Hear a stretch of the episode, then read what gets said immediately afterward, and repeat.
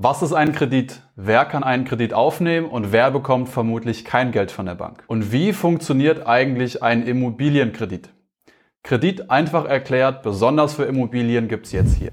Wir gucken jetzt hier zusammen erstmal in die absoluten Kredit-Basics. Danach machen wir ein kurzes Rechenbeispiel, was auch sehr, sehr einfach gehalten ist für Immobilienkredite. Und danach verrate ich euch, wie ihr Immobilienkredite bekommt, wenn ihr das wollt. Was geht? Ich bin Darren und wir reden über Immobilienanlagen, aber halt einfach. Ich will, dass möglichst viele Menschen verstehen, wie sicher und einfach Immobilienanlagen für die Altersvorsorge sind und sich trauen, ihre erste Immobilie als Investment zu kaufen. Wenn du genau das tun willst, dann bist du hier so krass richtig und solltest dringend abonnieren.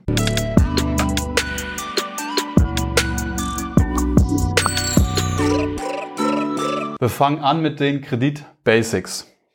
Nummer eins: Wer ist denn eigentlich Darlehensgeber und wer ist hier Darlehensnehmer? Also wer gibt wem Geld, ist gar nicht so schwierig. Die Bank ist Darlehensgeber und gibt dir als Darlehensnehmer Geld. Verstanden. Nummer zwei, Mittelverwendung. Ja? Mittelverwendung, also wozu wird dieser Kredit eigentlich benutzt? Gehst du damit jetzt in Urlaub oder kaufst du dir eine Immobilie? Keine einfache Frage. Nummer drei, Volumen. Ja?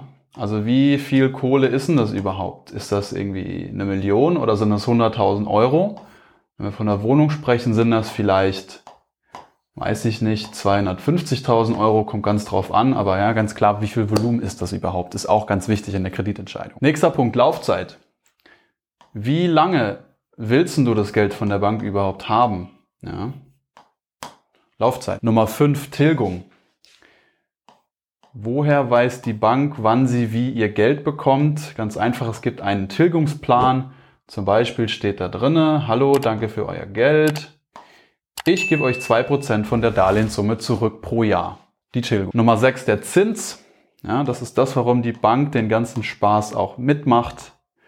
Der Zins, ich sage jetzt auch mal 2% pro Jahr. Ja, 2% der Darlehenssumme, also des Volumens hier oben bei Nummer 3. Das ist der Ertrag für die Bank. Sie gibt euch Geld, damit ihr eben das Geld zurückgebt, hier also die Tilgung aber natürlich auch den Zins, weil damit verdient die Bank Geld. Und für dich ganz wichtig jetzt dann auch Zinsbindung. Was ist die Zinsbindung? Wir halten uns an die Zinsen gebunden, lieber Kunde. Das bedeutet, die Zinsbindung wird in Jahren ausgedrückt, zum Beispiel zehn Jahre. Wenn du dein Darlehen oder dein, äh, dein Immobilienkredit abschließt, dann wird vereinbart, wie lange gelten denn diese Zinsen, die man hier abschließt, wie lange bleiben die gleich? Wie lange gelten die? Ja? Zinsen können ja am Markt hochgehen, die können runtergehen. Es wird vielleicht billiger oder teurer, sich Geld zu leihen. Und so lange, wie du eine Zinsbindung vereinbarst mit der Bank, so lange bleiben deine Zinsen, die du bezahlst, auch wirklich immer konstant und gleich, auch wenn am Markt irgendwie Geld billiger oder teurer wird. Punkt Nummer zwei, ein Kreditrechenbeispiel für Immobilien. Ich habe hier was vorbereitet. Ähm, wir nehmen jetzt mal an, wir haben ein Volumen von 100.000 Euro. Volumen haben wir besprochen. Wir haben 2% Zinsen und 3% Tilgung. Ja? Hier auf der einen Seite bist du, auf der anderen Seite ist die Bank und wir haben einmal T0, das heißt das Jahr, in dem das äh, Geschäft gemacht wird, das Jahr, in dem du eine Immobilie kaufst oder auch das Jahr, in dem die Bank dir Geld gibt. Dann haben wir T1, das heißt ein Jahr später und dann haben wir T10, das heißt zehn Jahre später. Und wir sehen hier relativ leicht zu erkennen ist, dass äh, du im ersten Jahr oder beziehungsweise in T0 sogar 100.000 Euro kriegst und die Bank 100.000 Euro verliert. Vereinfacht gesagt. Nach einem Jahr, wenn wir zwei Prozent dieser Darlehenssumme an Zinsen bezahlen müssen, also praktisch die Gebühr für das Geld und drei Prozent der Summe zurückbezahlen, haben wir 5.000 Euro auf der Uhr, die uns abgehen und die Bank hat 5.000 Euro bekommen, die ihr zugeht. Ja. Nach zehn Jahren, relativ einfache Rechnung, sind es dann 50.000 Euro Zins und Tilgung, die uns abgehen und 50.000 Euro Zins und Tilgung, die der Bank zugehen. Ja. Das ist jetzt wieder auch leicht vereinfacht, aber das trifft es in der Regel schon relativ gut. Eine Restschuld nach zehn Jahren hätten wir dann hier von 70.000 Euro. Ja. So funktioniert das Spielchen. Wir haben ein Kreditvolumen, wir haben Zinsen, wir haben Tilgung, zahlen die zurück und dann haben wir am Ende irgendwie eine Restschuld. Punkt Nummer drei. Wie bekomme ich jetzt einen Immobilienkredit? Äh, Ich verrate euch mal die vier wirklich grundlegenden Dinge, die ihr irgendwie schon äh, haben solltet, wenn ihr dann mit der Bank sprecht. Und das ist in allererster Linie natürlich mal eine passende Immobilie. Weil die Bank wird immer, immer, immer euch prüfen, aber auch prüfen, was ihr mit dem Geld eigentlich machen wollt. Das heißt, ohne Immobilie kein Geld. Der nächste Punkt, der natürlich hilft, ist, wenn man Geld hat, wenn man Geld verdient. Ich schreibe mal auf, 2000 Euro netto zu verdienen pro Monat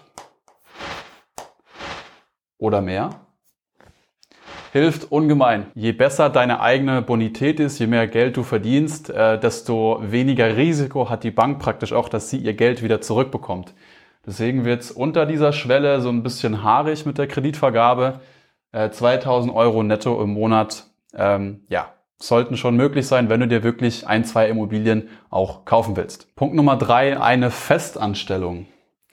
Müssen wir kurz drüber sprechen. Festanstellung, das heißt einfach einen Job außerhalb der Probezeit.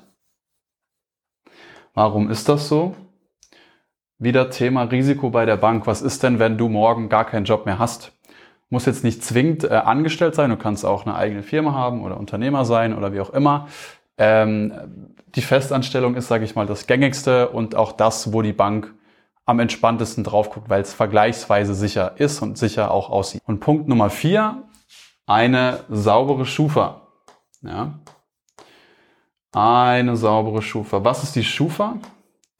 Ich glaube, jeder hat irgendwie schon mal Schufa gehört.